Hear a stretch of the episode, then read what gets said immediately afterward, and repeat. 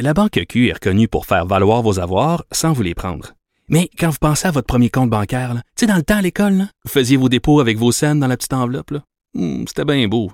Mais avec le temps, ce vieux compte-là vous a coûté des milliers de dollars en frais, puis vous ne faites pas une scène d'intérêt. Avec la Banque Q, vous obtenez des intérêts élevés et aucun frais sur vos services bancaires courants. Autrement dit, ça fait pas mal plus de scènes dans votre enveloppe, ça. Banque Q. Faites valoir vos avoirs. Visitez banqueq.ca pour en savoir plus.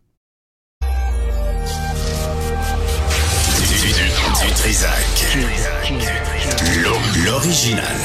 Radio. Du Trisac. Votre plaisir coupable. Cube Radio. Bonjour tout le monde, bon mardi 20 décembre 2022. J'espère que vous allez bien. Oui, frais rasé. Rasé de frais, ça ferait du bien à certaines personnes, certaines crapules hirsutes qu'on croise ici dans les, les- même Tristan qui est mal rasé. Tout le monde est mal rasé. C'est la, nouvelle mode des mal rasés dont je faisais partie. J'ai décidé de quitter cette secte infâme. Euh, à midi, on va parler à une représentante de Piétons Québec. Il y a plusieurs, personnes au Québec euh, qui se font happer. Euh, il y en a qui se font tuer, il y en a qui se font blesser. Euh, puis, puis il me semble que c'est difficile d'avoir des changements. On a eu des commentaires toute l'année de la part de mairesses et de maires à travers le Québec, de la part pour qui avait qui avait des échanges futiles avec le ministère des Transports. On demandait des changements. Euh, puis, euh, puis finalement, il n'y a pas de réponse ou euh, on vous envoyait promener. Les citoyens aussi de Montréal, à la suite de la, de la mort de la petite euh, Maria la semaine passée, sur la rue Partenay, au coin de Rouen, il y a des gens qui disaient, ben on appelle la ville, puis on nous répond des niaiseries, on dit on veut des brigadiers, ben là on peut pas, faut en enlever ailleurs. Est-ce que Mme Plante va s'arrêter et dire comment on répond aux citoyens? Comment on répond aux demandes des citoyens qui sont pas là pour s'amuser, là? Ils, ils sont là parce qu'ils trouvent que il y a des rues, c'est ça roule trop vite. Fait qu'il y a toute une question là, de la sécurité des piétons à Montréal, mais à travers le Québec. On va faire ça à midi. Puis on va revenir aussi sur les pharmaciens euh, à l'émission, mais tout d'abord, on va euh, on va analyser ce qui s'est passé à la COP 15, la Convention des Nations Unies sur la biodiversité, avec Marie-Josée Béliveau, qui est chargée de campagne de la campagne alimentation et nature à Greenpeace Canada. Madame Béliveau, bonjour. Bonjour. Alors là, tous les experts, là, ce que j'ai lu, moi j'étais pas là, s'entendent pour dire que c'est un pas dans la bonne direc- direction. Euh, moi, je pensais qu'il y avait urgence d'agir. Qu'est-ce que, comment vous décodez vous? Oui, ben oui, effectivement, il y a urgence d'agir. Euh, on est face à une crise d'extinction majeure des espèces à travers la planète, des espèces de notre biodiversité. Euh, mais c'est quand même un bon point de départ, même si ce n'est pas le plan parfait. Au moins, on va dans la bonne direction. C'est un bon point de départ commun pour s'attaquer à cette crise-là, puis restaurer la nature dans le monde entier. Donc, on, parle de protection de 30% des espaces terrestres et, euh, maritimes. Euh, on parle d'un fonds de quoi? 30 milliards d'ici 2030, mais nulle part on dit comment on va s'y prendre. Oui, effectivement. Donc ça, c'est un des bons points, en fait, un, bon point que vous soulevez et qui est un mauvais point du plan. C'est-à-dire que euh, il manque d'éléments pour comment on va mettre en action ce plan-là. Euh, aussi, par exemple, quand vous dites euh, il y a euh, 20, euh, 20 milliards de dollars euh, jusqu'en 2030, euh, vous avez dit 30 milliards, pardon Ouais. les cinq prochaines années, en fait, les, les premières années de ce plan-là, c'est 20 milliards de dollars par an jusqu'en 2025, puis ensuite 30 milliards de dollars par an jusqu'en 2030. Alors, ça, c'est un des points qu'on soulève. Comment se fait-il qu'on ne met pas tout de suite 30 milliards de dollars? Plutôt qu'attendre après l'argent? Mais, mais, Euh, qui, donc, qui- euh, mais qui dit, qui vous dit que ça prend 30 milliards? Tu sais, c'est comme, c'est comme une, une, une séance de relations publiques. Quelqu'un a sorti ça de son cul. On va dire 30% d'espace terrestre et maritime, 30 milliards d'ici 2030, ça paraît bien, là, c'est 30, 30, 30. Mais c'est basé sur absolument rien, là. Moi, moi, je vois ça comme du fluff. Mais en fait, c'est les minimums qui ont été par rapport aux 30 là, de protection des terres et des eaux euh, euh, d'ici 2030. Mhm. Donc ça, c'est un minimum qui a été établi par les scientifiques pour protéger la biodiversité. C'est le minimum. Donc là, ce plan-là, euh, le plan cadre qu'on met en place jusqu'en 2030 a effectivement établi que c'était la cible à donner. Euh, mais nous, on, on, pense effectivement que c'est le minimum. Euh, donc, euh, mais là, les autres 30, les autres 30, Mme Béliveau, c'est juste pour que ça sonne bien. Là, là les, les scientifiques disent que ça prend au minimum 30% de protection d'espace terrestre et maritime. Et là, les politiciens puis les fonctionnaires ont dit, ben on va faire, on va faire une rime là, ça va être 30, 30, 30. Moi, c'est ça qui me décourage. On dirait que c'est jamais, jamais sérieux. Mais il y a effectivement sûrement des, éléments, comme vous dites, de relations publiques euh, dans ce plan-là. Mais cela dit, euh, on sait qu'il y a des pays qui se sont quand même engagés à mettre des fonds de l'avant. Euh, plus à, un certain moment dans les négociations, il y avait de la difficulté à avoir ces fonds-là. Donc finalement, les fonds ont été débloqués, ce qui a permis d'avancer sur le plan cadre euh, dans le cours de la semaine dernière. Euh, mais cela dit, ces, ces fonds-là ne sont pas suffisants. Ça va prendre plus d'argent et ça va prendre de l'argent tout de suite. Donc, on n'attend pas après. Il faudrait pas attendre après cet, cet argent-là. Hmm. Il y a un fonds que je voulais là. J'ai un fonds malsain sceptique, là, Madame Béliveau. Là, puis euh, je, je, vous pose la question. Là, en 2015, là, quand les accords de Paris ont été signés, Qu'est-ce qui en reste euh, six, euh, six, sept ans plus tard? Ben, qu'est-ce qui en reste? Euh, je pense que ce sont des engagements nécessaires de prendre par les pays qui sont participants à ces grands sommets-là. Cela dit, c'est pas seulement des engagements qu'il faut qu'on prenne. Après ça, il faut mettre en place des actions. Donc, effectivement, quand vous dites le sommet de Paris, le Canada s'est engagé à diminuer ses émissions de gaz à effet de serre. Cela dit, là, le moment où on se parle aujourd'hui, on continue d'émettre de plus en plus de gaz à effet de serre au Canada. Donc, on a augmenté nos émissions. Alors, dans ces grands plans-là, euh, moi, je pense que c'est très important qu'on soit à la table et qu'on négocie, qu'on prenne, nous, les... Oui, mais, mais on signe des ententes qu'on respecte pas. Oui, je suis tout à fait d'accord avec vous. Donc, effectivement, après ça, il faut mettre en place des éléments pour respecter et pour forcer nos gouvernements à respecter ces, euh, ces plans-là. Hmm. Donc, par exemple, nous, à Greenpeace, on demande au gouvernement fédéral d'adopter une loi euh, pour la protection de la nature, de la biodiversité à travers le Canada. Une loi contraignante pour l'État canadien euh, où notre État aurait une reddition de comptes à rendre. Donc, par exemple, quand là, on, on s'engage cette semaine à protéger 30% des terres et des mers d'ici 2030 au Canada, mais qu'on sait que la cible de 17% qu'on avait auparavant n'a pas encore été atteinte. mais comment on va faire pour atteindre 30% hmm. euh, si on n'a pas atteint notre cible précédente? Mais je comprends qu'on veut qu'on veuille pas tomber dans le, le cynisme et le désespoir. Oh bon. Qu'est-ce que vous avez fait à votre chat, vous? Qu'est-ce il y, a, une voisine qui vient la voir. Je suis désolée. Votre chat est en route, quoi? Qu'est-ce qui se passe? Sacramouille, que c'est ça? je suis vraiment désolée. ça fait peur, ça. Si c'est ça, biodiversité, moi, j'en veux plus, hein. Je, je, veux pas qu'on présente. Bon, vous, vous avez à Greenpeace, à euh, Béliveau, là, vous et votre chat, vous avez, vous avez accroché une bannière de 46 pieds de haut au centre de l'anneau de Montréal. Ça, ça sert à quoi, ces actions-là, sérieusement?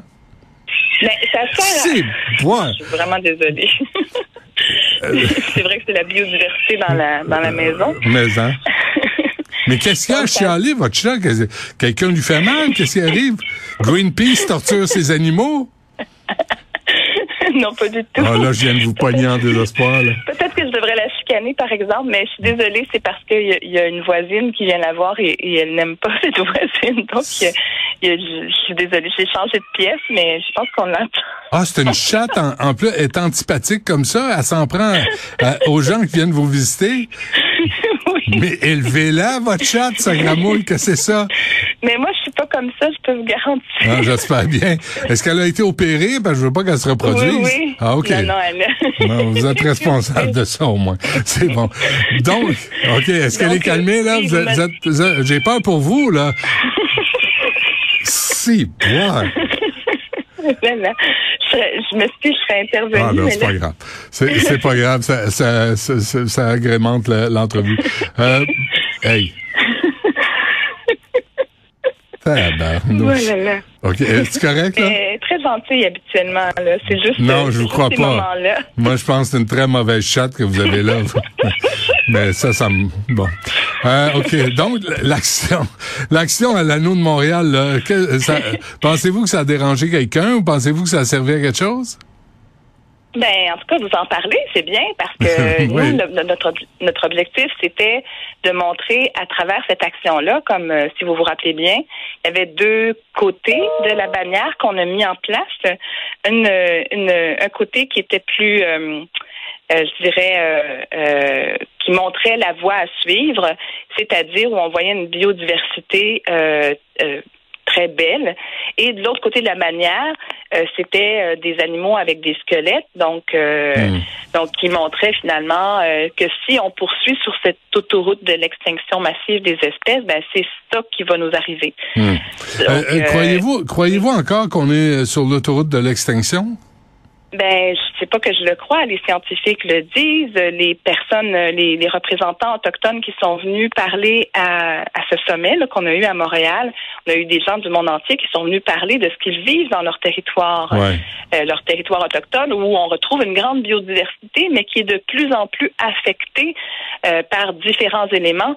Donc, euh, ils sont venus témoigner de cette perte de biodiversité-là, qu'on note moins peut-être dans nos grandes villes ici, Hmm. mais même dans les grandes villes, on a des enjeux de perte de biodiversité, je veux dire, très, très énormes. Hmm. Mais c'est sûr qu'on le note moins, mais c'est quand même une crise majeure à travers la planète. Est-ce que c'est un accord, c'est un- une signature d'un accord forcé, ça? Parce que le Congo, puis vous parlez des pays africains là, qui disent non, non, ça fait pas euh, notre affaire, puis ça prend plus d'argent. C'est comme c'est passé en dessous de la table, là. Oui, ben effectivement, il faut euh, il faut qu'il y ait plus de, de, de, de, volonté politique de tous les États ensemble et une volonté politique qui qui euh, qui respecte aussi la capacité des pays et leur responsabilité dans cette crise de biodiversité là. Donc nous, par exemple, au Canada, on a des éléments euh, importants à considérer quand on met en place euh, euh, des mesures, que ce soit financières dans ces plans-là, euh, en tant un grand État euh, qui peut être un modèle aussi pour les autres pays. Donc euh, oui, tout à fait. Hmm. La question des pesticides, Mme Béliveau, c'est pas réglé. Là. Il n'y a rien de réglé là-dedans. Là. Je lisais que euh, la cible chiffrée de réduction de l'usage des pesticides, euh, dans une ébauche, là, on parlait de 50, peut- peut-être même 75% tout ça a été abandonné. Puis on, on parle d'une réduction de moitié du risque global lié aux pesticides. C'est encore une fois, on n'a pas réglé la question des pesticides. Oui, comme je vous dis, c'est pas un plan parfait. Il on- on- nous, on considère que c'est un bon pas en avant, mais il y a encore beaucoup d'éléments à travailler pour la suite. Et la question des pesticides, de notre côté, nous, on, on, on- à Greenpeace, on veut vraiment une réduction drastique de l'usage des pesticides. Vous savez, il y a 60 ans, il y a une femme qui s'appelle Rachel Carson qui a écrit un livre qui s'appelait Le printemps silencieux.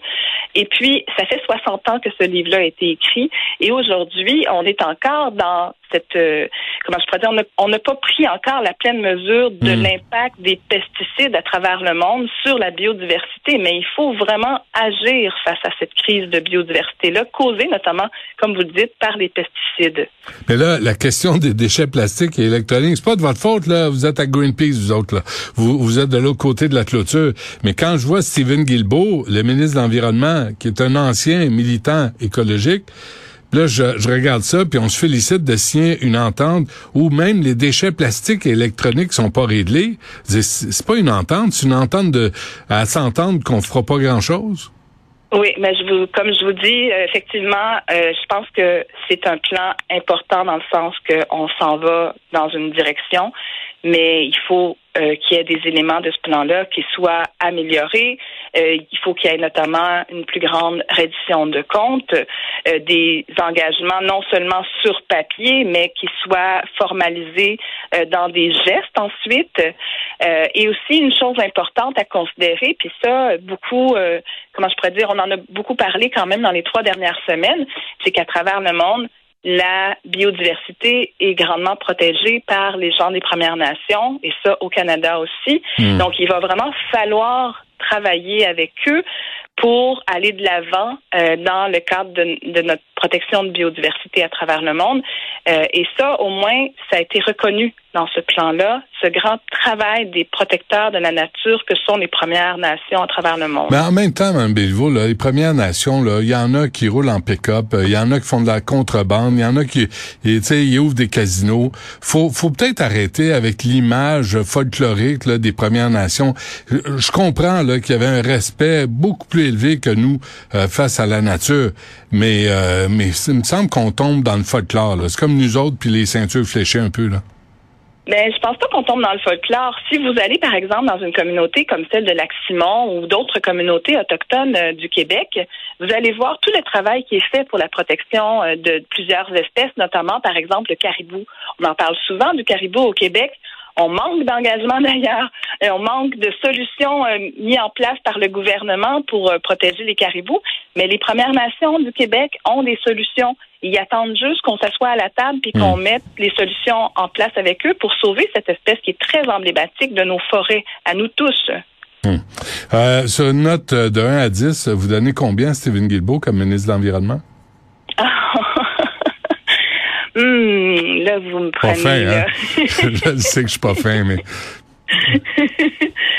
Euh, disons que euh, j'ai apprécié son travail dans le cadre de ce plan. Mhm. Euh, mais on attend de voir les gestes qui vont suivre et il faut vraiment que ça ne soit pas que des paroles. Il faut que notre gouvernement soit courageux mhm. euh, pour euh, pour la suite, pour la, la, la, protection de la biodiversité, les enjeux climatiques aussi. Là, je le rappelle, c'est mhm. pas le, la biodiversité. En fait, c'est très interrelié. Hein. Donc, il va falloir vraiment qu'on avance pour protéger notre nos biens comme ben, en fait pas nos biens communs, mais nos communs, notamment cette belle biodiversité qu'on a sur le territoire du Québec. Donc, euh, quoi, deux, trois, quatre? Ah! euh... Donc, je me passerai de, répondre à ça. OK, c'est beau. Bon, ben, dites bonjour à votre chat. Euh, Cascam, sa gramouille, là,